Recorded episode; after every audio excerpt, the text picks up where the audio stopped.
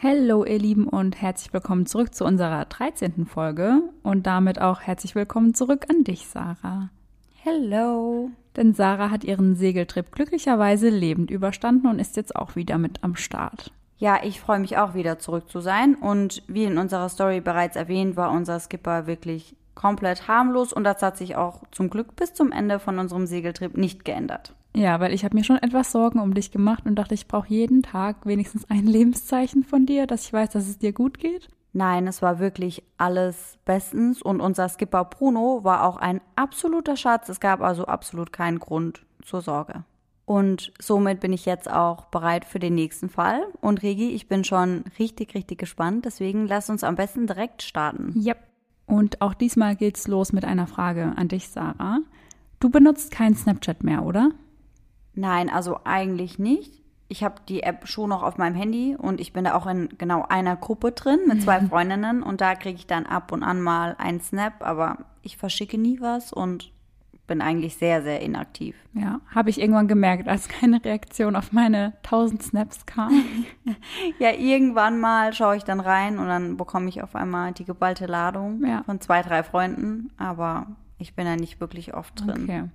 Also ich benutze es schon regelmäßig, muss ich sagen. Und Snapchat spielt in meinem heutigen Fall auch eine ziemlich große Rolle. Denn in meinem Fall hat ein junges Mädchen durch einen Snap eben versucht, einen Hinweis auf ihren eigenen Mörder zu hinterlassen. Oh mein Gott, ich kenne den Fall. Ich freue mich gerade voll. Ich habe den Fall so gesuchtet damals. Ja.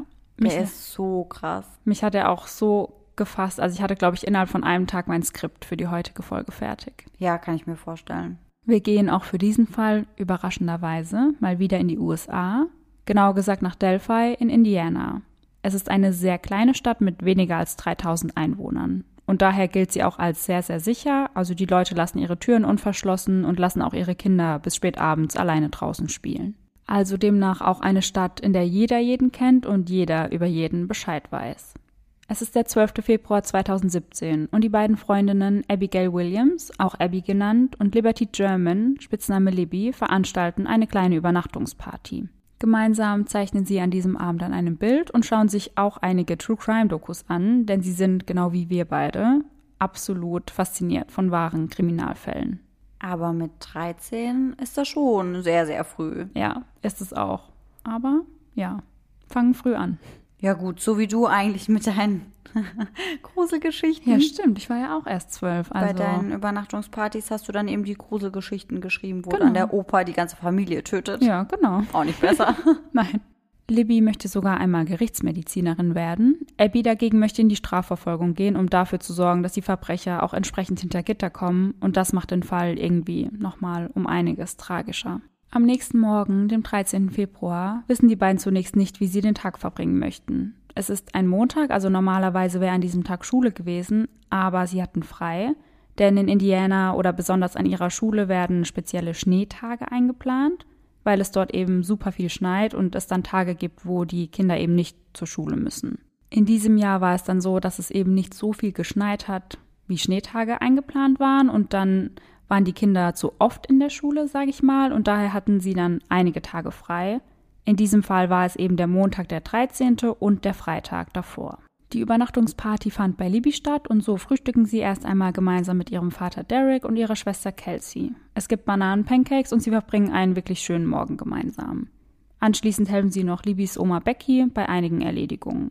Und jetzt fragt ihr euch vielleicht, wo Libbys Mutter an diesem Tag war, wenn es eben bei Libby zu Hause stattgefunden hat und diese wohnt aber in Kentucky, also 4,5 Stunden entfernt von Delphi. Allerdings steht Carrie, die Mutter von Libby, dennoch im täglichen Kontakt zu ihren Töchtern. Die 13-jährige Abby und die 14-jährige Libby entscheiden sich dann, bei den Delphi Historic Trails wandern zu gehen. Die Delphi Historic Trails sind ziemlich bekannte Wanderwege. Sie gehen unter anderem an einem Fluss entlang, und zwar am Deer Creek. Es ist ein super interessanter Weg und da gehen immer sehr viele Menschen aus Delphi spazieren und man kann dort scheinbar auch gut angeln gehen. Also einfach ein Spot, an dem die Menschen aus Delphi viel Zeit in der Natur verbringen. Highlight des Weges ist eine alte Eisenbahnbrücke, die über diesen Deer Creek führt. Und die Brücke ist sehr alt und scheint auch sehr morsch zu sein. Und ich weiß ehrlich gesagt nicht, ob ich mich trauen würde, darüber zu gehen, denn es fehlen an einigen Stellen sogar ein paar Balken. Ja, ich finde auch, also wenn man sich die Bilder anschaut von dieser Brücke, sieht das schon sehr, sehr gefährlich aus. Ja, und es sind ja auch keine irgendwie, also so Halterungen. Du kannst dich ja nirgends festhalten, wenn du da drüber Nein. gehst. Wenn, wenn da irgendwas durchbricht, weil es eben zu morsch ist, dann hast du Pech im Ja. Endeffekt. Und die Brücke ist ja auch ziemlich hoch, also ich glaube nicht, dass man einen Sturz vor dieser Brücke überleben würde, ehrlich gesagt. Ich bezweifle es auch. Also ich glaube, ich würde da nicht drüber gehen. Und genau aus diesem Grund ist es auch eigentlich verboten, über die Brücke zu gehen. Aber natürlich hält sich niemand daran. Und man muss schon sagen, auf Bildern macht die Brücke schon einiges her. Und man hat von dort oben auch einfach einen super schönen Blick auf die Umgebung. Und vermutlich wollten die beiden Mädchen deswegen darüber gehen. Und ich weiß nicht, wie das bei dir früher war, Sarah, aber wir haben das auch oft gemacht, dass wir uns in der Natur getroffen haben und so Wannabe-Fotoshootings veranstaltet haben. Ja, das haben wir auch gemacht. Und auch an so alten, ja, Bahnschienen oder so, Ja. weil das einfach auf Fotos cool aussieht. Ja, auf jeden Fall. Also ich habe das auch mit einer Freundin vor allem gemacht. Und da sind auch die ein oder anderen Bilder auf Bahnschienen entstanden. Ja. Und deswegen kann ich es gut nachvollziehen, dass die beiden Mädels eben da oben Fotos machen wollten. Ja, schon. Allerdings muss man schon sagen, dass unsere Bahnschienen vielleicht nicht auf einer morschen Brücke waren. Ja, das stimmt allerdings. Der 13. Februar ist ein sehr schöner Tag, sonnig und auch nicht allzu kalt für Februar. Also ein perfekter Tag zum Wandern.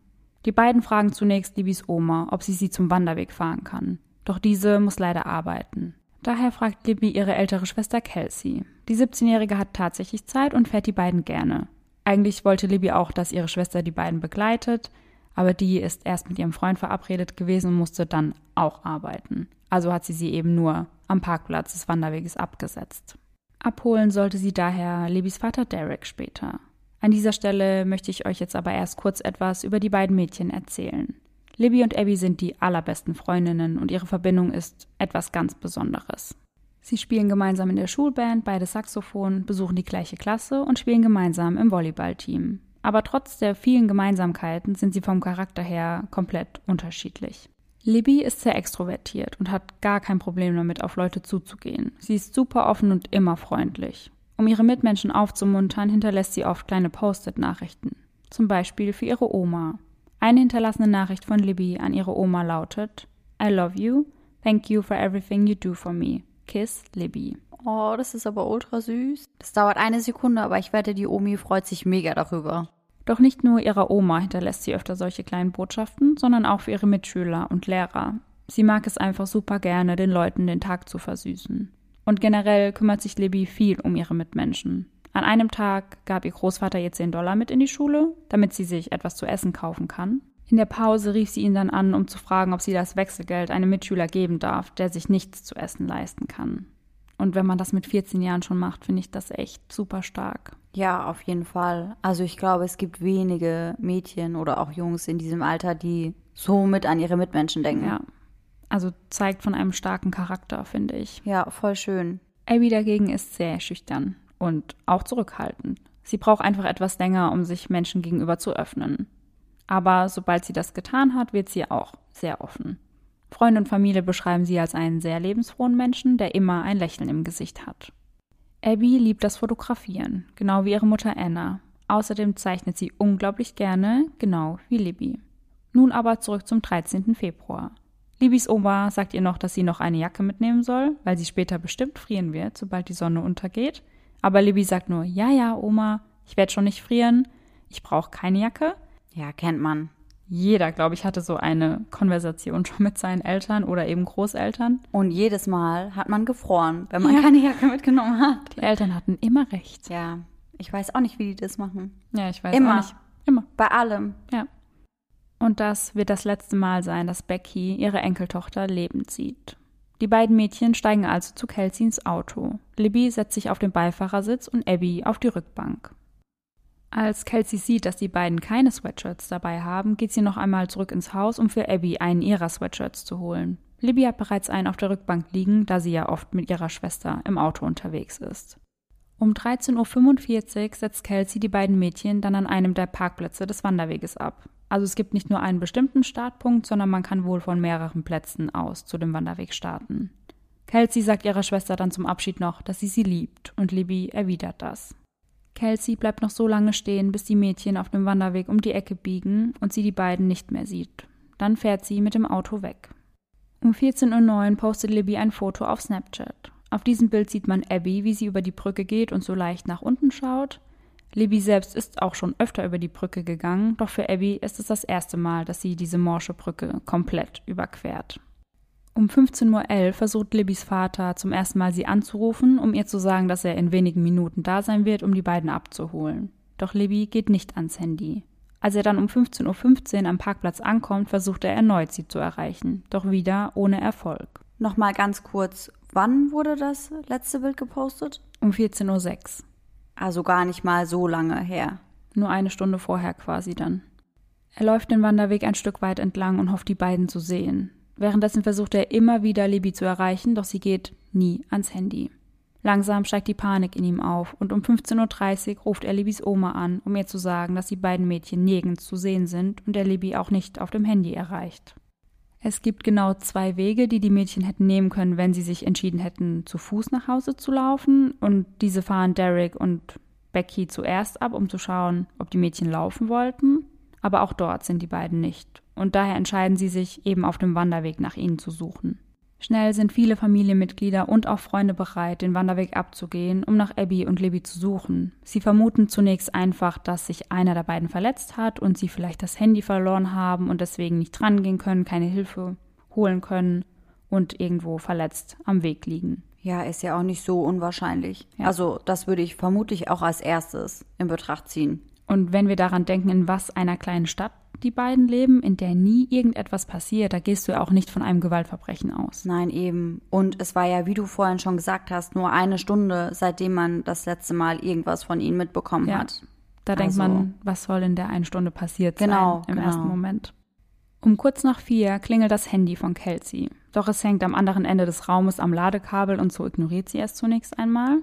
Aber als es dann erneut klingelt, steht sie auf und geht ran.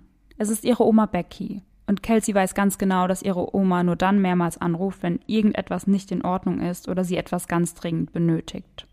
Das erste, was Becky zu Kelsey sagt, ist: Hast du etwas von Libby gehört? Ihre Stimme klingt ängstlich und Kelsey sagt später, dass das der schwerste Moment des ganzen Tages für sie war. Doch auch sie hatte nichts von den Mädchen gehört. Also der Worst Case, den man sich jetzt zum aktuellen Zeitpunkt vorstellen könnte, ist eigentlich ja, dass die beiden Mädels irgendwie von der Brücke gestürzt sind. Ja. Oder eingestürzt sind. Ja, weil das könnte ja schon passieren, wenn man sich die Brücke so anschaut. Ja, auf jeden Fall. Umgehend ruft sie ihre Mutter in Kentucky an. Carrie antwortet auf den Anruf nur mit einer SMS und sagt, dass sie auf der Arbeit ist und nicht ans Handy gehen kann. Als Kelsey ihr jedoch schreibt, dass es sich um einen Notfall handelt, verlässt sie ihren Arbeitsplatz sofort und ruft ihre Tochter zurück. Geistesabwesend fragt Kelsey ihre Mutter, ob sie Libby gesehen hat. Carrie ist sehr verwirrt und sagt, wie soll ich sie denn gesehen haben, wenn ich in Kentucky bin? Wovon sprichst du überhaupt? Als Kelsey dann sagt, dass sie Libby nirgends finden können, bricht Carrie zusammen. Um 17.30 Uhr wird es langsam dunkel und man kann nicht mehr wirklich nach den beiden suchen. Da es aber immer noch keine Spur der Mädchen gibt, schaltet Mike, Libbys Opa, nun die Polizei ein und meldet die beiden als vermisst. Ja, das ist auch das einzig Richtige, finde ich. Weil die Polizei hat ja ganz andere Möglichkeiten, um eben nach den beiden Mädels zu suchen. Ja, die können ja dann, keine Ahnung, Hunde mitnehmen oder gerade wenn es dunkel wird, was weiß ich, was die da an Lampen vielleicht mitnehmen können, dass man einfach ja. besser sieht. Oder ganz ehrlich, sie können ja genauso mit einem Hubschrauber suchen. Ja. Und dann hast du ja einen ganz anderen Überblick über dieses Gebiet, als wenn du da durchläufst. Und würdest die beiden auch schneller finden wahrscheinlich, wenn ja. sie auch irgendwo verletzt sind oder Ja, definitiv. Ahnung. Zur gleichen Zeit reagiert Abbys Mutter Anna auf die verpassten Anrufe von Libbys Oma. Diese erzählt ihr, dass die Mädchen nirgends zu finden sind, und so macht sich auch Anna umgehend auf den Weg, um sich an der Suche zu beteiligen. Allerdings ist sie zu diesem Zeitpunkt nicht wirklich beunruhigt, denn sie ist sich sicher, dass sich die beiden einfach nur verlaufen haben. Um 18 Uhr treffen dann die Beamten am Wanderweg ein und so gehen alle nochmals mit Taschenlampen bewaffnet den Wanderweg ab. Doch sie finden nichts. Polizei vermutet, dass die beiden vielleicht einfach weggelaufen sein könnten, wie das Teenager eben ab und zu mal machen. Und ja, die Polizei vermutet das ja oft als erstes, aber dazu muss man ja auch ganz ehrlich sagen, dass das ja viele Kinder und Teenager auch einfach mal machen. Ja, auf jeden Fall. Also wenn man in dem Alter dann vielleicht nicht seinen Willen bekommt, dann passiert es eben schon mal, dass man dann auszieht, inklusive Bettwäsche und allem drum und dran. Klingt, als hättest du damit Erfahrung gemacht, Sarah. Ja, also ich bin bestimmt ein oder zweimal habe ich mein Zeug gepackt. Aber ich bin immer wieder zurückgekommen. So gerade gefühlt eine Straße wahrscheinlich gelaufen, dann gemerkt, nee, ich will Ja. doch wieder nach Hause. Ja, also beim ersten Mal bin ich nicht mehr aus der Haustür raus.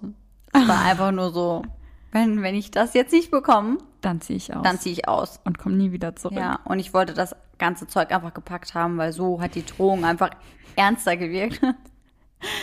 Wie geil. Mittlerweile sind auch nicht nur Einwohner aus Delphi an der Suche beteiligt, sondern Menschen aus der gesamten Umgebung. Jeder möchte helfen, die Mädchen so schnell wie möglich zu finden. Sie geben die Suche an diesem Tag gegen Mitternacht auf und sagen, es sei einfach zu gefährlich. Die Polizisten wollen vermeiden, dass sich irgendjemand bei der Suche verletzt oder womöglich sogar von der Brücke stürzt. Anna, Abbys Mutter, bekommt nun auch ein ungutes Gefühl, denn Becky erzählt ihr, dass Libby Angst in der Dunkelheit hat und sich das sicherlich nicht freiwillig antun würde, die Nacht draußen zu verbringen. An dieser Stelle wird ihr also schlagartig klar, wie ernst die ganze Sache ist und dass dem Mädchen womöglich doch etwas zugestoßen sein könnte. Nachdem die Suche für diesen Tag beendet ist, geht auch Kelsey nach Hause und versucht etwas zu schlafen, doch sie macht in dieser Nacht kein Auge zu. Am nächsten Morgen geht die Suche nach Libby und Abby bereits um 7.30 Uhr weiter. Bevor sich Kelsey auf den Weg macht, packt sie einen Rucksack mit Müsli-Riegeln und Decken, denn das werden die Mädchen sicherlich brauchen, wenn sie gefunden werden, denkt sie noch. Alle Helfer treffen sich bei der örtlichen Feuerwehr und werden dort in Gruppen eingeteilt. Kelsey ist Teil der Gruppe, welche über die Brücke gehen soll, um dort nach den beiden zu schauen. An diesem Tag sind sogar Hunde, Drohnen und Helikopter an der Suche beteiligt. Plötzlich ruft jemand, hier liegt ein Schuh. Da Kelsey die beiden abgesetzt hatte, wusste sie genau, was die Mädchen am Tag ihres Verschwindens trugen. Als der Mann den Schuh beschreibt, wird ihr sofort klar, dass es der von ihrer Schwester Libby ist. Die Vermutung, dass die Mädchen weggelaufen sein könnten, stellt sich also bereits am Dienstag, den 14. Februar, als schrecklicher Irrtum heraus. Denn nur circa 30 Sekunden nachdem der Schuh gefunden wird, findet ein anderer Helfer die beiden Leichen der Mädchen. Oh Gott. Aber die Schwester war nicht in der Gruppe, die die Leichen gefunden haben, oder? Nee, nee, zum Glück nicht. Also sie hat dann nur gehört, dass jemand gerufen hat, dass er sie gefunden hat. Eieiei. Also ich meine, nur gehört ist gut. Ich glaube, das ist schon schlimm genug. Ja. Aber stell dir mal vor, sie wäre in dieser Gruppe gewesen. Boah, da kriege ich Gänsehaut. gell? Ja, ich auch. Überall. Und die beiden wurden dann nur circa 800 Meter von dieser Brücke entfernt gefunden. Also sind sie gar nicht so weit gekommen. Nee. Naja, gut. Sie waren ja wahrscheinlich die meiste Zeit dort, um Bilder zu machen. Ja, ich glaube auch, dass sie viel Zeit auf der Brücke dann verbracht hatten. Ja. Und gar nicht so weit gewandert sind. Nee. Wie die Mädchen gestorben sind, wird nicht veröffentlicht. Die Polizei möchte diese Information einfach zurückhalten. Sie sagen nur, dass das, was mit dem Mädchen passiert ist, unfassbar verstörend ist. Dass nicht veröffentlicht wird, wie die beiden gestorben sind, hat gerade bei den Einwohnern von Delphi Empörung hervorgerufen. Ja, kann ich absolut nachvollziehen. Ja. Mich macht das auch wahnsinnig, nicht zu wissen, was mit den beiden passiert ist. Ja, und die Einwohner wollten eben auch unbedingt wissen, was den beiden angetan wurde. Ja, kann ich total nachvollziehen. Total. Und das Einzige, was veröffentlicht wird, ist einfach, dass es sich halt um ein Gewaltverbrechen handelt und es eben kein Unfall war. Ja, okay. Aber was passiert ist, weiß man halt einfach immer noch nicht. Weiß man bis heute nicht. Und es ist ja mittlerweile schon eine ganz schöne Weile her. Ja, drei Jahre sind es jetzt. Bisschen mehr. Die leblosen Körper der Mädchen sollen wohl ganz bewusst in eine bestimmte Pose gebracht worden sein. Und das war wohl ein Anblick, der die Beamten noch heute, drei Jahre nach dem Verbrechen, in ihren Träumen verfolgt. Eieiei. Also es muss wirklich etwas Schreckliches mit den beiden passiert sein. Ja, anscheinend. Und ich habe wieder in super vielen Crime-Foren über den Fall gelesen. Und dort stand an einer Stelle, dass die Mädchen bei der Beerdigung wohl Halstücher trugen. Und daher wird vermutet, dass sie eben entweder erwürgt worden sind oder, was ich jetzt eher vermuten würde, dass ihnen die Kehle aufgeschnitten wurde. Ja. Wenn der Anblick eben so schlimm war, könnte Ja. ich mir das gut vorstellen. Ja, kann ich mir auch vorstellen. Und bei der Beerdigung wollten die Familien eben einen offenen Sarg haben und dann haben sie die Halstücher angehabt, Genau. um die Wunden zu verdecken. Oh, krass. Ja, richtig, richtig schrecklich. Ja. Außerdem standen in den Todesanzeigen der beiden unterschiedliche Sterbedaten. Bei Libby wurde der 13. Februar genannt und bei Abby der 14. Oha. Und dazu habe ich dann auch super viel nachgelesen. Und auch in diesen Foren stand dann oft, dass Abby noch warm gewesen sein soll, als die Helfer die Leiche fanden. Mhm. Also das ist jetzt nichts, was von der Polizei bestätigt wurde, aber das wurde wohl durch die Helfer teilweise nach außen gegeben. Ja, klar. Und das lässt eben darauf schließen, dass der Täter zuerst Libby getötet hat und Abby dann eben erst am nächsten Tag oder sie halt vielleicht auch nur so verletzt hat, dass sie die Nacht noch überlebt hat und am nächsten Morgen kurz vorm Finden eben erst verstorben ist. Ja, das kann ich mir schon gut vorstellen. Weil, ich meine, wenn der Täter noch dort gewesen wäre, als die ganzen Helfer unterwegs waren, Ja. das kann ich mir irgendwie nicht vorstellen. Der muss das ja mitbekommen haben, dass die Leute angefangen haben zu suchen. Ja. Und ich denke mir dann auch, wie schrecklich ist das, wenn die vielleicht kurz vor der Stelle waren, wo die Mädchen lagen und sie hätten Abby vielleicht noch retten können, wenn sie sie in der Ja. Nacht gefunden hätten. Ja, stimmt. Wenn sie am nächsten Morgen noch warm war, dann Ja. ist die Wahrscheinlichkeit, dass sie sie an dem Abend noch hätten retten können, ja schon gegeben wahrscheinlich. Und der Gedanke macht mich einfach wahnsinnig. Ja. Doch der Täter war nicht ganz vorsichtig, denn es wird auch DNA am Tatort gefunden. Allerdings wird nicht veröffentlicht, was es für DNA war, ob es Spermaspuren waren oder Haare, wird nicht genannt. Es wird nur erwähnt von der Polizei, dass der Mörder noch nicht polizeilich bekannt ist, also haben sie die DNA ganz offensichtlich durch die Systeme gejagt. Wir hatten das ja auch bereits in einer anderen Folge besprochen, dass die Polizei oft Beweise zurückhält, einfach um ja besser auf den Täter schließen zu können, weil, wie schon gesagt, ja viele Leute dann behaupten, sie waren es, obwohl sie es nicht waren. Was bis heute niemand verstehen kann. Überhaupt nicht. Der Tag, an dem Abby und Libby gefunden werden, ist für ihre Mitschüler ein ganz normaler Schultag. Sie warten mit den Lehrern darauf, dass es Neuigkeiten zum Verbleib der beiden gibt. Nachdem sie gefunden wurden, werden ihre Mitschüler nacheinander zur Schulleiterin gebracht und ihnen wird die schreckliche Nachricht übermittelt. Oh Gott. Ich wollte auch nicht die Schulleiterin sein, die das dann den Freunden von den beiden sagen muss. Nee, vor allem in dem Alter, erklär das mal, dass deine Freundin einem Gewaltverbrechen zum Opfer gefallen Ja, sind. eben, eben. Also, ich meine, es wäre schon schlimm genug, wenn die Mädels irgendwie die Brücke runtergestürzt wären. Aber Ja. so ist das schon extrem heftig. Total. Und daher warten dann auch ein Pfarrer und einige Lehrer in der Bibliothek auf die Schüler, um sie Ja. einfach ein bisschen betreuen und unterstützen zu können. Ja, seelischen Beistand leisten, was in dem Moment wahrscheinlich auch dringend notwendig war. Also da hat die Schule echt super reagiert, finde ja, ich. definitiv. Alles, an was sich Kelsey an die Tage nach dem Fund der Leichen erinnert, ist, dass viele Reporter kamen, um mit der Familie zu sprechen. Und viele Nachbarn haben Essen vorbeigebracht. Eines Abends fragt sie ihre Großeltern dann, ob sie ihr Bett zu ihnen ins Schlafzimmer stellen kann. Denn sie kann nicht alleine schlafen bei dem Gedanken daran, dass dort draußen ein Mörder frei herumläuft. Die Polizei findet allerdings einige nützliche Fotos und Videos von jenem Tag. Ich weiß nicht, ob sie das Handy gefunden haben oder ob die Fotos auf einer Cloud von Libby gespeichert wurden. Bereits am 15. Februar veröffentlicht die Polizei ein Standbild, welches von einem Video von Libbys Handy oder eben dieser Cloud stammt. Man erkennt darauf einen Mann, der den beiden scheinbar auf der Brücke entgegenkommt.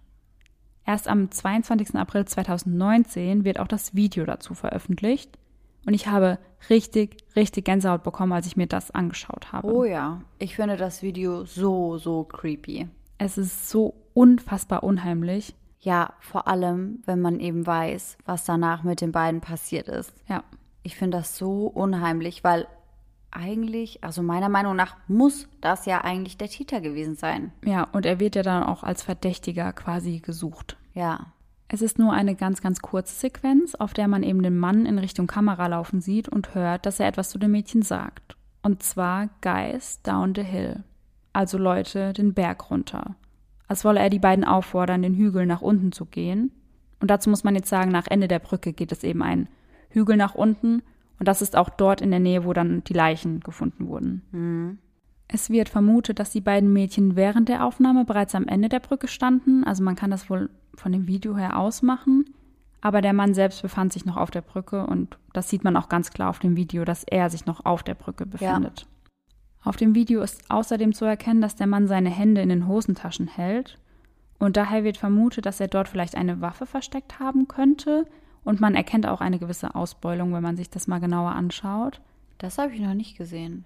ich habe das gesehen in auch diesen Foren, dass da rangezoomt wurde und es so umkreist wurde. Ja. Und da sieht es schon so aus, als könnte da eine Waffe sein. Boah, da muss ich auf jeden Fall nochmal nachschauen. Können wir uns gleich nochmal zusammen anschauen. Ja, bitte. Also wird vermutet, dass er die Mädchen damit bedroht hat und sie auch deswegen seinen Anweisungen gefolgt sind und den Hügel runtergegangen sind. Denn wenn wir uns erinnern, sind die beiden Mädchen super, super sportlich und hätten im ersten Moment wahrscheinlich schon wegrennen können.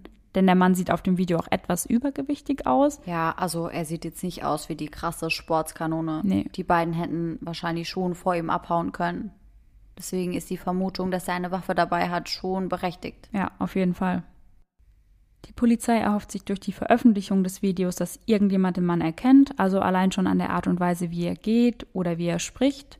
Denn das kann ja schon sehr markant sein, wie jemand läuft. Ja, auf jeden Fall. Oder auch eben die Stimme. Genau. Ich glaube schon, dass man eine Stimme von jemandem, den man gut kennt, wiedererkennt. Ja. Aber es meldet sich niemand. Ja. Ihr erinnert euch, dass ich vorhin von einem Foto gesprochen habe, was Libby von Abby auf Snapchat gepostet hat, als sie auf der Brücke waren. Und hier sind einige Menschen der Meinung, dass man den Mann aus dem Video bereits hinter einem Baum stehen sieht. Aber ich finde das ehrlich gesagt nicht, dass man ihn dort sieht. Und auch die Polizei sagt später, dass es sich hierbei nur um einen Baum oder Ast handelt. Ja, also ich glaube, da haben relativ viele Leute einfach wieder ihre Fantasie eingeschaltet Ja. und wollten den Mann dort stehen sehen, weil ich finde es auch nicht wirklich erkennbar. Gar nicht. Also ich finde nicht, überhaupt nicht, dass es so aussieht, als würde da jemand stehen. Aber nee. Mm-mm. wir können das Bild ja auch auf Instagram posten und dann könnt ihr euch mal euer eigenes Bild darüber machen. Genau. Ich finde aber auch einfach den Gedanken so unheimlich, dass Libby anscheinend gemerkt hat, dass mit dem Mann irgendetwas nicht stimmt und ihn deswegen auch aufgenommen hat, Ja. um eben Hinweise zu hinterlassen. Ja, auf jeden Fall. Aber da merkt man dann auch wieder, dass die beiden schon ein bisschen in dem ganzen True Crime Zeug drinne waren. Total. Und so geistesgegenwärtig reagiert haben, dass sie ein Bild von ihm gemacht haben. Und das ist auch super mutig, finde ich, weil ich meine, dass sie den aufnehmen, der hätte ja da, da schon komplett abdrehen können. Ja, eben. Du weißt ja zu dem Zeitpunkt noch nicht, zu was er fähig ist Ja. oder was er von den beiden Mädchen möchte. Und es hätte ja sein können, dass ihn das total triggert. Ja. Oder ihn vielleicht auch wirklich total getriggert hat. Wissen wir ja nicht. Ja, man wird es nicht wissen. Es kommt also schnell die Vermutung auf, dass dieser Mann eben der Mörder der beiden ist. Denn wenn es nur ein Zeuge gewesen wäre, hätte er sich ja bei der Polizei gemeldet. Ja, eben. Denn man hätte ja die DNA abgleichen können und somit ihn als Täter ausschließen können. Ach ja, stimmt. Also die Befürchtung hätte er ja gar nicht haben müssen, dass die Polizei irgendwie denkt, er hätte was damit zu tun gehabt. Nee, und das wurde ja veröffentlicht, dass DNA gefunden wurde. Ja, eben. Man wusste nur nicht, was. Der Zeuge hätte sich sicherlich gemeldet. Ja. Vor allem auch, weil der Mann ja sicherlich selbst seine Unschuld beweisen möchte, wenn er denn unschuldig war, weil wenn er dann gefunden wird oder ausfindig gemacht wird und sich selbst nicht bei der Polizei gemeldet hat, dann wirkt er ja noch verdächtiger. Ja, stimmt. Dann denkt man direkt, dass er es war. Ja, eben. Es findet sich sogar eine Zeugin, die am selben Tag auf dem Wanderweg unterwegs war und den Mann auch gesehen hat. Ah, das wusste ich gar nicht. Und sie erklärt sich dann nämlich bereit, mit der Polizei zusammenzuarbeiten, dass eben dieses Phantombild des Mannes erstellt werden kann, was dann auch veröffentlicht wird. Ja. Denn in dem Video sieht man ja nicht wirklich viel, weil die Qualität einfach super schlecht ist, weil der Mann einfach so weit weg von dem Mädchen noch Ja. war. Ja, ich habe mich tatsächlich gefragt, anhand von was sie eben dieses Phantombild damals erstellt Ja. haben. Und ich dachte, sie hätten das durch diese Aufnahme rekonstruiert, aber macht Sinn, Ja. dass da eine Zeugin mitgewirkt hat. Ja. Die Beamten sind zu Beginn der Ermittlungen sehr zuversichtlich, dass der Fall schnell aufgeklärt wird, eben gerade weil einiges an Bildmaterial auf Libby's Handy oder der Cloud gefunden wurde.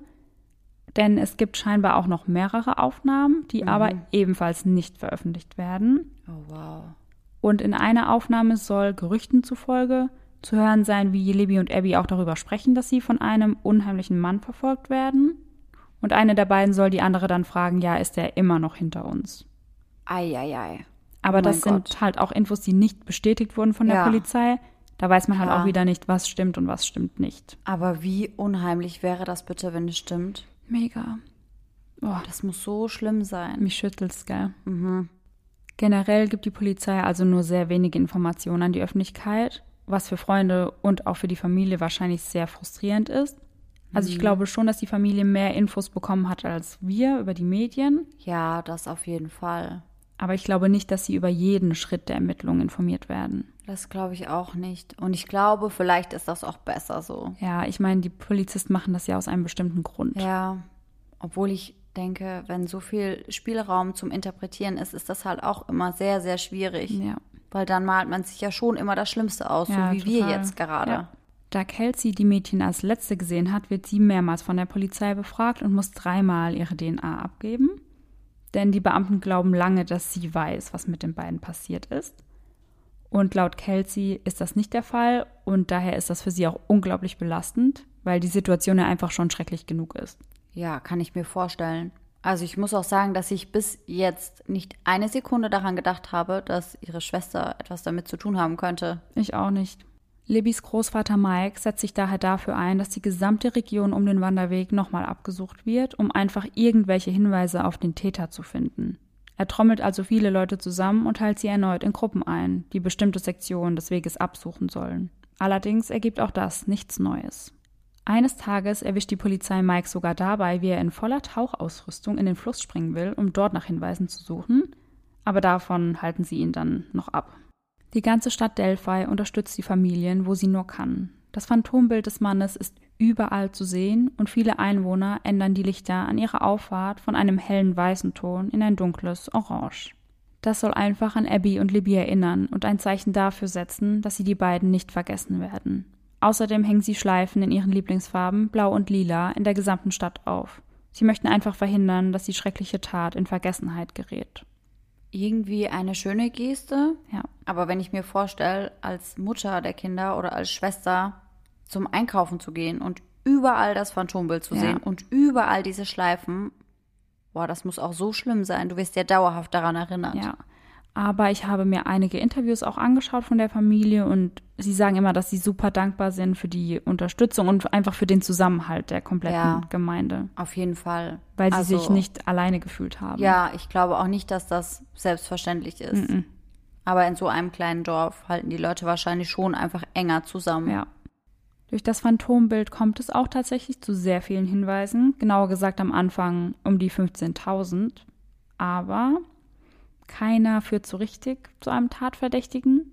Also es gibt immer wieder Verdächtige, aber die scheinen es alle nicht zu sein. Und wer da alles verdächtigt wurde, das schauen wir uns jetzt einmal ganz kurz an. Im September 2017 kommt es zu einer ersten Verhaftung, und zwar von Daniel Nations. Daniel ist der Polizei zu dieser Zeit sehr negativ aufgefallen, denn er hat auf einem Wanderweg in Colorado bereits Menschen mit einer Axt bedroht und sieht auch dem Mann auf dem Phantombild sehr ähnlich. Hm. Allerdings wird er wieder freigelassen und daher wurde dann schnell vermutet, dass die DNA einfach nicht übereinstimmt. Ja, wahrscheinlich. Später wird Daniel erneut festgenommen. Er hatte sich in Indiana nicht als Sexualstraftäter registrieren lassen, was er hätte machen müssen. Und er ist mit einem abgelaufenen Nummernschild erwischt worden. Also beides nichts, was in irgendeiner Verbindung zu Abby und Libby steht. Und jetzt mal ganz abgesehen davon finde ich ihn als Verdächtigen auch nicht ganz schlüssig, wenn man sich das alles mal genauer betrachtet. Denn als Daniel die Menschen in Colorado mit der Axt bedroht hat, wirkte er auf die Wanderer sehr aggressiv und verrückt. Doch der Mann auf dem Video sagt ja sehr, sehr ruhig eigentlich dieses Guys down the hill.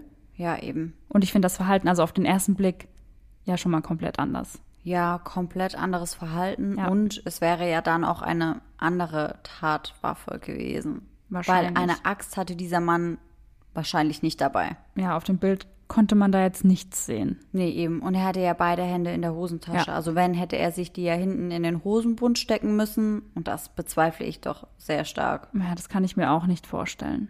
Es wird dann eine Belohnung von 200.000 US-Dollar ausgesetzt für die Person, die den entscheidenden Hinweis für die Aufklärung des Falles liefern kann. Und danach kamen natürlich nochmal einige tausend Hinweise rein.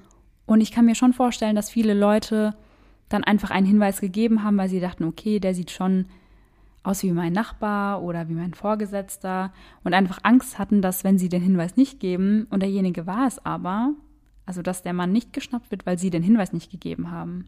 Ja, schon. Aber ich glaube, dass auch ziemlich viele Leute da gehemmt sind. Also wenn ich mir jetzt vorstelle, dass der Typ auf dem Video meinem Arbeitskollegen ähnlich sieht, wäre ich schon wahrscheinlich etwas gehemmt zu sagen, komm, Ja. ich schwätze den jetzt an und dann war er es am Ende gar nicht und kommt in voll die Schwierigkeiten, nur weil ich das gesagt habe. Weil dann vielleicht doch viele glauben, dass er es war, obwohl das nicht war. Ja, genau. Ja. Und selbst wenn dann im Endeffekt bestätigt werden kann, dass der Mann nichts mit dem Verbrechen zu tun hat, bleibt das ja irgendwie trotzdem so ein bisschen an ihm haften. Also Ja. ein negativer Beigeschmack bleibt ja irgendwie trotzdem oft bestehen. Denn es gibt ja immer Leute, die dann glauben, dass er schuld ist. Ja, genau. Aber ich denke, die 200.000 US-Dollar Belohnung haben wahrscheinlich schon für einen großen Anreiz gesorgt. Ja, würde ich auch vermuten. Libbys Oma möchte unbedingt, dass die DNA des Mörders an eine bestimmte Website geschickt wird. Also es gibt auch diese Seiten, wo du selbst deine DNA hinschicken kannst Ja, und dann genau. sagen die dir, du bist 30% Ire und 40% Amerikaner und so weiter Ja, und bist eventuell mit dem und dem verwandt, der sich auch dort registrieren hat lassen. ja, genau. Es gibt nämlich Fälle, die durch solche Websites gelöst wurden und bei Mord of X wurde ein Fall besprochen, bei dem die Polizei eben genauso auf den Täter gekommen ist. Grüße gehen raus an Lynn und Leo. Allerdings ist das in Indiana verboten und so konnte das in Abbys und Libbys Fall nicht durchgeführt werden. Das ist ärgerlich. Ja, und ich verstehe auch nicht ganz, warum das verboten ist. Ich auch nicht. Ich meine, also ich meine, das wird ja zum Aufklären von einem Verbrechen Ja. benutzt und nicht anders irgendwie genötigt. Ja, und ich glaube, auch wenn du deine DNA dahin schickst, musst du auch bestimmt irgendwo deinen Haken setzen, dass das für das und das Ja, verwendet wird. safe. Also ja. Doch Daniel Nations bleibt nicht der einzige Verdächtige in diesem Fall. Von vielen Einwohnern Delphis wird vermutet, dass Ron Logan etwas mit dem Mord zu tun haben könnte. Denn die Stelle, an der die Mädchen gefunden wurden, gehört noch zu seinem Grundstück. Er selbst sagt allerdings, er habe ein Alibi. Er hätte einige Kilometer weiter entfernt Fisch gekauft. Und tatsächlich muss Ron kurz nach dem Mord ins Gefängnis, aber eben nicht für den Mord an Abby und Libby. Er bekam wegen Trunkenheit am Steuer eine Bewährungsstrafe und verstieß dann gegen die Auflagen, indem er mit dem Auto erneut unterwegs war. Oh je. Viele sehen sich also dadurch bestätigt, dass er etwas mit dem Verbrechen zu tun hat, denn er könne sich ja ganz offensichtlich nicht an Gesetze halten. Aber ich finde es schon heftig, Trunkenheit am Steuer, was natürlich auch Ja. dumm und fahrlässig ist, gar keine Frage. Aber das mit einem brutalen Doppelmord gleichzusetzen, also geht, Ja. finde ich gar nicht. Schon etwas extrem. Ja. Ja, so nach dem Motto, komm, die hat ein paar Kaugummis an der Tankstelle geklaut. Die wird auch zwei junge Mädels umbringen können. Ja, genau. Das eine hat ja gar nichts mit dem anderen zu tun. 0,0. Und die Polizei hat sein Alibi auch überprüft und scheinbar ist es wasserdicht, denn er ist kein Verdächtiger in diesem Fall mehr. Und außerdem war er zum damaligen Zeitpunkt schon 77 Jahre alt, also viel, viel älter als der Mann auf dem Video aussieht. Ja, ja, auf jeden Fall. Also der Mann auf dem Video ist auf gar keinen Fall schon Ende 70. Nee. Am 8. Januar 2019 kommt es erneut zu einer Verhaftung. Auch dieser Mann sieht dem Mann von dem Phantombild sehr ähnlich und ist wegen Kindesmissbrauchs bereits vorbestraft. Doch auch er wird wieder freigelassen. Dann gibt es da noch Thomas Bruce. Thomas ist ein ehemaliger Pastor, der verdächtigt wurde, eine Frau ermordet zu haben. Und zudem soll er zwei weitere Frauen in der Nähe von St. Louis angegriffen haben. Und das alles geschah im Jahr 2018. Einige Menschen sind der Meinung, er habe eine ähnliche Statur wie der Mann in dem Video und auch ähnliche Kleidung. Also der Mann in dem Video trägt eine blaue Jacke und es sieht so aus, als würde er so einen schrägen Hut aufsetzen. Und die hatte Thomas eben auch. Aber auch ihm kann die Polizei nichts nachweisen. Ein weiterer Verdächtiger in diesem Fall ist Paul Etter. Paul soll eine 26-Jährige angegriffen und entführt haben. Nachdem er fünf Stunden von der Polizei vernommen wird, nimmt er sich selbst das Leben. Die Polizei äußert sich nicht mehr dazu, ob es irgendeine Verbindung zwischen Paul und den beiden Mädchen gibt. Aber da sie immer weiter ermitteln, vermute ich einfach, dass es keine gibt. Vermutlich nicht. Sonst könnten sie ja aufhören zu ermitteln, wenn Eben. sie davon ausgehen, dass er es war. Eben, und sie haben ja immer noch die DNA-Spuren Ja, und hätten das ja genau. leicht abgleichen können, auch ohne ein Geständnis Ja. des Täters. Aber zwei der Verdächtigen waren jetzt ja auch wegen sexuellem Missbrauch vorbestraft. Ja, genau. Lässt dann vielleicht irgendwie darauf schließen, dass das in dem Fall auch so war? Also, dass die beiden vielleicht wirklich sexuell missbraucht wurden? Ja, das könnte echt sein. Und dann könnte es ja auch sein, dass die DNA, die gefunden wurde, eben doch Spermaspuren waren. Also ich vermute das auch, ehrlich gesagt. Es würde eben insofern Sinn machen, dass sie sich bei den Ermittlungen ja schon auch auf Sexualstraftäter konzentrieren. Ja, auf jeden Fall. Für die Familie gleicht das alles eine Achterbahnfahrt von Gefühlen. Immer wieder die Hoffnung, wenn es einen Verdächtigen gibt, und dann folgt die Enttäuschung, wenn derjenige wieder freigelassen wird. Die Polizei betont bis heute immer wieder, dass der Fall kein Cold Case ist und dass sie alles dafür tun werden, um den Fall zu lösen. In einem Interview sagt ein Beamter Folgendes zu dem Fall. Irgendjemand da draußen weiß, wer die Person auf dem Video ist. Ich glaube nicht, dass es noch mehrere Puzzleteile gibt. Ich glaube, es gibt nur noch eins. Und das ist die eine Person mit der Stärke zu sagen, es war mein Bruder, mein Vater, mein Cousin, mein Nachbar oder mein Arbeitskollege. Ich glaube, wir sind nur ein Stück davon entfernt, den Fall zu lösen. Nur ein Stück. Am 22. April 2019 gibt es dann eine Pressekonferenz zu dem Fall. Und wie vorhin kurz erwähnt, wird hier zum einen das Video des mutmaßlichen Täters veröffentlicht und zum anderen ein neues Phantombild. Wir werden euch beide Phantombilder einfach mal auf Instagram posten und ihr werdet sehen, dass sie keinerlei Ähnlichkeit miteinander haben. Sie sehen aus wie zwei komplett andere Personen. Und das finde ich auch einfach sehr, sehr merkwürdig. Und dazu gibt es auch einige Theorien, warum das so ist. Ich bin gespannt. Ich kann ja. mir überhaupt nicht vorstellen, warum man das machen sollte. Mhm. Also generell finde ich es schwer zu sagen, welches der beiden Bilder dem Mann auf dem Video ähnlicher sieht, denn der schaut auf dem Video nach unten und wie schon gesagt, hat es auch keine gute Qualität. Die Polizei sagt außerdem jetzt, dass der Täter zwischen 18 und 40 Jahren sein muss. Und das stimmt auch nicht mehr mit dem überein, was sie zu Beginn der Ermittlungen genannt haben. Was hatten Sie zu Beginn der Ermittlung gesagt? Sie haben gesagt, dass er um die 50 Jahre alt ist. Ja gut, aber ob 18 oder 50 macht ja schon einen Unterschied. Auf jeden Fall. Dann kommen wir jetzt zu den Vermutungen, wie es denn zu den zwei Phantombildern kommen konnte. Also zum einen wird vermutet, dass die Polizei mit Absicht ein in Anführungszeichen falsches Bild veröffentlicht hat. Einfach, dass der Täter sich sicher fühlt und einfach damit Fehler begeht. Und zum anderen, dass es vielleicht zwei Täter gibt und die beiden Bilder tatsächlich zwei Personen darstellen. Aber es wurde niemals irgendwie erwähnt, dass es zwei Täter geben könnte oder nee. dass das zwei unterschiedliche Personen sind, sondern es wird schon so verkauft, als würde es sich um eine Person handeln. Ja, also die Polizei hat kein einziges Mal von zwei Tätern gesprochen. Das ist aber schon sehr verwirrend. Und wenn es zwei Täter wären, würden sie das ja schon sagen. Ja, davon gehe ich auch aus. Aber ich verstehe auch nicht, warum man ein falsches Phantombild veröffentlichen sollte und erst Jahre später dann das richtige. Macht, finde ich, auch keinen Sinn. Also irgendwie müssen ja dann doch Hinweise noch reingekommen sein, die ja so stichhaltig waren, dass man eben ein neues angefertigt hat, würde ich vermuten. Aber man weiß auch nicht, anhand welcher Aussage oder welcher Hinweise dieses Bild erstellt wurde. Gar nicht. Also es wurde dann veröffentlicht, wurde gesagt, wir haben ein neues Phantombild und ja, wow. das war's. Während dieser Konferenz wendet sich der Polizist Doug Carter auch direkt an den Täter.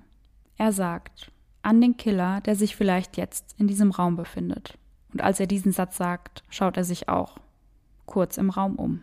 Wir glauben, dass du dich in unserer Sichtweite versteckst. Für mehr als zwei Jahre dachtest du, wir würden nicht auch in andere Richtungen ermitteln. Doch das haben wir getan. Vielleicht haben wir dich schon verhört oder jemanden, der dir nahe steht. Es geht dir alleine um Macht und du möchtest wissen, was wir wissen. Und eines Tages wirst du das. Eine Frage an dich. Was werden deine engsten Freunde und Verwandten denken, wenn sie erfahren, dass du zwei Mädchen brutal ermordet hast? Zwei Kinder.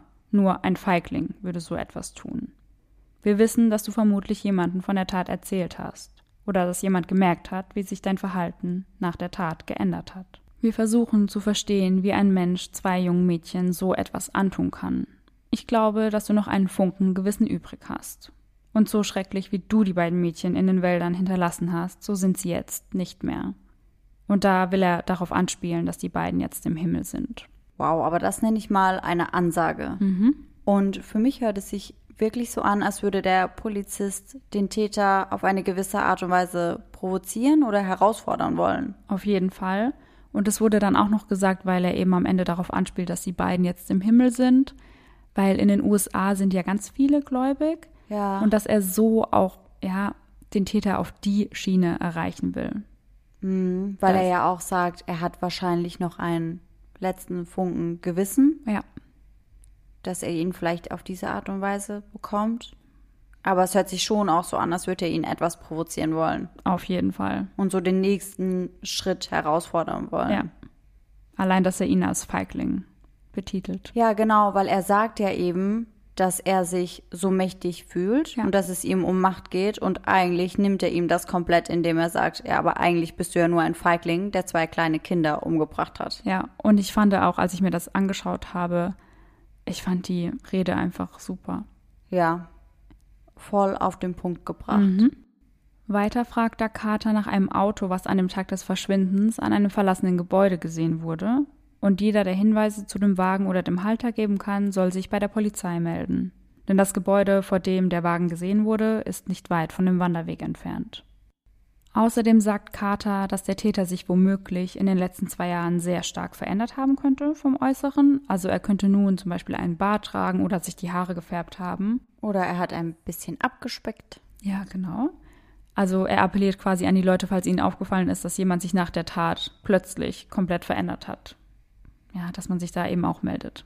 Ja, eben, dass er halt einfach nicht mehr so extrem auf dieses Phantombild zutrifft. Genau, ja. Aber wenn das erste Phantombild nur ein Fake gewesen wäre, dann würde das ja auch wieder nicht wirklich passen. Ja, ich finde, das macht auch gar keinen Sinn, dass Also- die da ein Fake-Bild veröffentlichen. Ja, also die zwei Phantombilder kann ich absolut nicht nachvollziehen. Ich auch Aber nicht. wahrscheinlich wird die Polizei sich schon irgendwas dabei gedacht haben, was wir halt einfach mit dem Wissensstand, den wir haben, nicht verstehen können. Ja, würde ich auch sagen. Während der gesamten Pressekonferenz wirkt Carter sehr emotional und mitgenommen. Also man merkt ihm wirklich an, wie nah ihm der Fall geht und wie sehr es ihn fertig macht, dass sie den Täter bisher noch nicht gefunden haben. Er ist trotzdem immer noch der Meinung, dass sich dieser Fall lösen lässt. Ja, ich kann verstehen, dass das irgendwie total frustrierend ist, weil du hast so viele Beweise eigentlich Ja. oder so viele Hinweise, eben dieses Video, die DNA. Also eigentlich müsste man ja meinen, der Fall lässt sich leicht aufklären. Gerade in so einer kleinen Stadt gibt es ja jetzt auch nicht so viele Verdächtige. Und du weißt, die wissen ja auch noch, wo die Tat passiert ist, Ja. wann. Die wissen eigentlich alles. Und Ja, trotzdem eben. finden sie ihn nicht. Und deswegen wirklich, wie der Polizist sagt, es fehlt wirklich dieser eine entscheidende Hinweis, Ja. damit dieser Fall aufgelöst werden kann. Ich hoffe es so sehr, dass er irgendwann aufgelöst wird. Ja, ich auch. Doch warum vermutet die Polizei überhaupt, dass der Täter ein Einwohner von Delphi ist oder sich zumindest gut dort auskennen muss? Hast du da eine Vermutung? Stimmt eigentlich. Darüber habe ich noch gar nicht nachgedacht. Ich weiß nicht, ich hätte vermutet, weil in so ein abgelegenes Dörfchen verirrt sich wahrscheinlich kein Tourist oder sowas. Nicht unbedingt. Genau das könnte sein. Und es wird auch vermutet, also wenn man sich das Video anschaut, sieht man ja, dass er seine Hände in den Hosentaschen hat. Und die Brücke ist ja sehr morsch und man müsste eigentlich meinen, dass man da versucht, sehr, sehr vorsichtig drüber zu laufen. Aber der Mann macht eben den Anschein, als würde er das nicht zum ersten Mal machen, weil er sich einfach sehr sicher über diese Brücke bewegt. Ja, er läuft da sehr, sehr entspannt Ja. drüber. Also könnte man schon denken, dass er da aus der Gegend kommt, sich da gut auskennt und einfach öfter die Brücke entlang gegangen ist. Genau, sieht nicht aus, als wäre es das erste Mal, wo man eben noch testet oder ein bisschen Angst hat, dass die Ja. Brücke doch noch morscher ist, als Ja. man vermutet. Auch, dass er den Mädchen eine genaue Anweisung gibt, wohin sie gehen sollen, bestätigt diese Vermutung eigentlich, dass er sich dort auskennen muss. Und er weiß, dass eben nach Ende der Brücke ein Hügel kommt. Und zudem passierte die Tat, wie wir wissen, ja mitten am Tag. Und ich finde, das würde doch auch nicht passieren, wenn man sich da nicht gut auskennt und sich sicher fühlt. Ja, vermutlich nicht.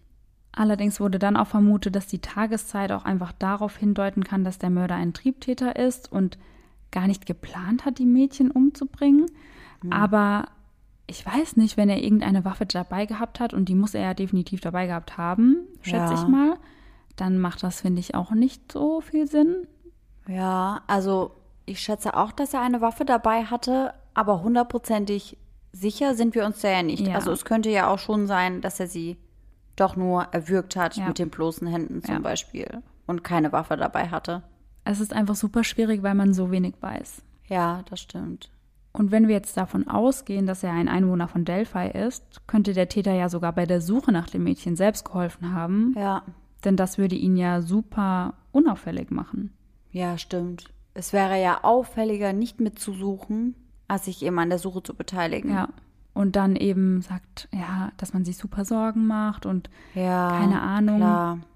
also Da da. voll die Show abzieht Mhm. und eigentlich weiß man genau, wo die beiden Mädels sind. Ja. Boah, das wäre so krank. aber das hört man ja auch öfter, dass Täter ja auch an die Schauplätze des Verbrechens zurückgehen, ja. wenn dann ja, da die ja. Polizei ist und sich versuchen wollen, in die Ermittlungen einzubringen und so weiter. Ich glaube, manche Täter geilen sich richtig an sowas mhm, auf. So total. ekelhaft, wie es sich anhört, aber ich glaube, so ist das. Ja. Es kursieren auch heute noch super viele Theorien zu diesem Fall im Netz und in einem Forum, hm. mal wieder, habe ich gelesen, dass jemand geschrieben hat, dass eben an dem Tag, an dem die Mädchen verschwunden sind, zwei Männer an der Brücke gearbeitet hätten, Vater und Sohn. Mhm. Der Vater würde dem ersten Phantombild ähnlich sehen und der Sohn dem neueren Bild. Aber Ach, auch dazu gibt es keine offiziellen Bestätigungen seitens der Polizei. Okay, aber selbst wenn es so war, dann wurden die beiden Männer ja wahrscheinlich auch schon gecheckt von der Polizei und dann hat wahrscheinlich die DNA oder sonst irgendetwas einfach nicht gepasst. Ja, weil wenn das so gewesen wäre, würde die Polizei das ja wissen. Ja, gehe ich auch von aus. Und ich muss auch sagen, also wenn wir jetzt mal davon ausgehen, dass es ein Sexualverbrechen war, fände ich es ja unfassbar krank, wenn Vater und Sohn gemeinsam. Also. Oh Gott, ja das ist ja wirklich schrecklich. Ja, ich kann es gar nicht in Worte fassen. Mhm. Libbys Familie wird ebenfalls verdächtigt. Ihr Vater, ihr Großvater und ihr Onkel sollen in den Mord der beiden verwickelt sein. Aber hätten die Mädchen dann so reagiert, wie sie reagiert haben? Also hätten sie denjenigen gefilmt, wenn sie ihn gekannt hätten? Glaube ich nicht. Ich nämlich auch nicht. Also ich weiß nicht, wenn ich meinen Onkel, meinen Vater oder meinen Opa beim Wandern treffe, dann nehme ich den bestimmt nicht auf. Dann bist du so, hi, schön, dass du auch hier bist, keine Ahnung, aber. Ja, dann machst du kein Video davon. Macht gar keinen Sinn. Nein.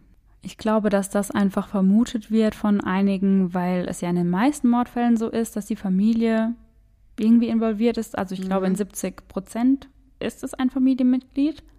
Aber das wurde hier ja hundertprozentig auch überprüft. Sieht man ja alleine daran, dass Libbys Schwester Kelsey auch verdächtigt wurde, etwas zu wissen. Ja, ja, eben. Also ist die Polizei dem Jahr nachgegangen. Eine Theorie, die noch ziemlich neu ist, ist die eines Serienmörders. Es wird vermutet, dass der Mord an Libby und Abby mit einem Mord zusammenhängt, der fünf Jahre vorher passiert ist. Mhm. Genauer gesagt im Juli 2012. Bei diesem Fall verschwanden zwei zehnjährige Mädchen am Mayers Lake in Everdale in Iowa. Die Leichen der beiden werden erst einige Monate später 40 Kilometer entfernt gefunden. Die beiden Städte liegen sechs Stunden voneinander entfernt und da fragt man sich, warum die beiden Fälle denn irgendwie zusammengehören sollten. Ja, habe ich mich jetzt auch gefragt. Mhm. Aber es gibt einige Parallelen. Also zum einen ging es eben in beiden Fällen um zwei relativ junge Mädchen, mhm. die in einem Naturgebiet unterwegs waren. Mhm. Und zudem passierten beide Taten an einem 13. Und auch die Tatzeit war ähnlich, also beides am Mittag. Okay, aber das könnte auch ein Zufall sein. Ja, und in beiden Fällen ist aber die Todesursache nicht bekannt. Okay. Und das wäre jetzt das Einzige, wo man erkennen könnte, dass es zusammenhängt, wenn ja, beide eben. auf gleiche Art und Weise gestorben sind. Ja, ja, das könnte ich mir dann auch noch vorstellen, dass man sagt, okay, hier sind wirklich extreme Parallelen und ja. deswegen denken wir, die beiden Fälle könnten miteinander zusammenhängen, aber so. Und die Polizei hat das eben auch in Betracht gezogen, aber hält es laut aktuellem Stand nicht für sehr wahrscheinlich und das wird ja auch seine Gründe haben. Ja, davon gehe ich aus. Durch den Fall von Abby und Libby hat sich einiges in der Kleinstadt geändert. Die Menschen schließen nun ihre Türen ab und lassen ihre Kinder auch nicht mehr alleine draußen spielen, denn hm. sie wissen, dass unter ihnen ein Mörder lebt. So ein schlimmer Gedanke irgendwie, ja. wenn du genau weißt, es muss eigentlich jemand von den Einwohnern sein. Also es könnte dein Nachbar sein oder ja. keine Ahnung, der Bäcker oder sonst irgendwer. Aber du weißt es einfach nicht. Richtig unheimlich. Die Einwohner von Delphi hoffen immer noch, dass die Wahrheit früher oder später ans Licht kommen wird und der Mörder endlich seine gerechte Strafe erhält. Es scheint wirklich unfassbar zu sein, dass es eine Video- und Audioaufnahme des Mörders gibt und er trotzdem nicht gefunden werden kann. Ja, das macht einen einfach wahnsinnig. Man, Man versteht ja, es nicht. Man denkt, das müsste doch direkt aufgeklärt werden können. Ja, es gibt so viele Hinweise, wie es in so wenigen Fällen gibt. Ja. Und trotzdem kann dieser Fall nicht gelöst werden. Das ist so krass. Ja, mega frustrierend einfach. Kelsey, also die Schwester von Libby, ist mittlerweile 19 Jahre alt und geht zur Uni. Dort studiert sie etwas in Richtung Forensik und Psychologie. Hm. Sie möchte mit Opfern von ungeklärten Mordfällen zusammenarbeiten und ihnen helfen, die traumatischen Ereignisse zu verarbeiten. Um Libby und Abby in Erinnerung zu behalten, wird ein Sportpark mit dem Namen Abby und Libby Memorial Park in Delphi gebaut. Es wird Softball- und Baseballfelder geben, ein Amphitheater, Picknickplätze und einen Wanderweg. Oh, aber das finde ich ultra, ultra schön. Finde ich auch. Becky, Libbys Oma, sagt dazu, nichts kann uns die Mädchen zurückbringen. Doch wir können diesen Park errichten, um wenigstens ein kleines Stück der beiden immer hier bei uns zu haben. Es gibt zu dem Fall auch einen komplett eigenen Podcast auf Englisch und dieser heißt Down the Hill, The Delphi Murders und gibt es auf Spotify und Apple Podcasts. Also wenn euch der Fall genau wie mich nicht mehr loslässt, dann hört dort unbedingt mal rein, denn dort sprechen Freunde und Familie der beiden über den Fall und wie sie ihn erlebt haben. Wow, crazy. Ich wusste gar nicht, dass es dazu nochmal einen eigenen Podcast gibt. Ich habe den auch erst am Ende meiner Ausarbeitung gefunden und Ja. habe mir dann nur zwei Folgen angehört, aber ich glaube, es gibt insgesamt zehn. Wow, da muss ich mir die zehn Folgen wohl irgendwann mal reinziehen, weil ich finde den Fall einfach so spannend. Und die gehen auch fast jeweils eine Stunde. Nicht schlecht. Ja. Und damit sind wir dann wahrscheinlich auch am Ende des heutigen Falls. Ja. Verrückt. Ich bin irgendwie total ratlos, was mit den beiden passiert sein könnte. Aber wir sind wirklich sehr gespannt, was ihr für Vermutungen und Theorien habt. Vielleicht habt ihr ja noch irgendwas mitbekommen von dem Fall, was wir noch gar nicht wissen Ja. oder konntet euch irgendwie ein Bild darüber machen. Also lasst uns das auf jeden Fall wissen. Ihr könnt uns gerne wie immer eine Direct Message schicken oder unseren Beitrag zu dem Fall kommentieren. Wir freuen uns auf jeden Fall schon. Ja, ich bin gespannt. Vielleicht blickt ja irgendwer mehr durch als wir. Ja. So, Sarah, bist du dann auch schon bereit, uns meine neue Geschichte vorzulesen? Ich bin allzeit bereit. Immer, wenn es um deine Gruselgeschichten geht. Die heutige wurde am 18.03.2006 geschrieben. Und mein persönliches Highlight ist tatsächlich schon der Titel der Gruselgeschichte. Es heißt nämlich Das Spuckhaus. ja, Okay. also fangen wir mal an. Wenn die Geschichte genauso weitergeht, dann wird sie eine der witzigsten vermutlich. Maximilian wohnt gegenüber von einem Haus, das verkauft wird. Eines Tages kam ein Immobilienmakler. Immobilien M-A-G-L-E-R. Ganz klar, jemand, der Immobilien mag. ja, auf jeden Fall. Also wird definitiv so geschrieben. Mhm. Also eines Tages kam ein Immobilienmakler mit einem Mann zu dem Haus. Das sah Maximilian aus dem Fenster. Sie gingen ins Haus. Maximilian wartete und wartete, doch sie kamen nicht mehr raus. Er wartete noch bis 21 Uhr. Dann ging er ins Bett. Er wollte am nächsten Tag nachschauen. Am nächsten Tag nach der Schule ging Max in das Haus. Als er drin war, fiel die Tür hinter ihm zu. Doch er ließ sich dadurch nicht stören und ging weiter durch die Gemäuer. In einem Raum lagen zwei Leichen. Der Immobilienmakler und der Mann von gestern. Max rannte so schnell er konnte zur Tür.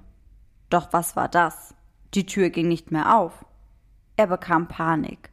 Auf einmal hörte er Schritte von der Treppe. Die Schritte wurden immer lauter, bis sie bei Max waren. Die Kreatur brachte Max um. Oh, guess who's back? Back again. Die Kreatur ist back. Tell a friend. Oh Mann, ey. ja, die Kreatur ist wieder zurück, Leute. Es gibt auch wieder ein Bild, diesmal allerdings von etwas weiter entfernt. Aber die Geschichte ist auch noch nicht ganz fertig. Am Ende gibt es noch einen kleinen Absatz auf der nächsten Seite.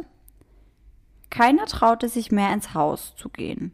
Und keiner weiß, wer oder was Max ermordet hat. Wir wissen es. Die Kreatur. Bei Laura Regenauer übrigens. Wie immer sehr wichtig. Natürlich. As always. Also Leute, dann hoffen wir, dass ihr euch wieder nicht von der Kreatur schnappen lasst und nächsten Sonntag wieder mit dabei seid. Und bis dahin wieder schöne Träume. Bis dann. Tschüss. Tschüssi.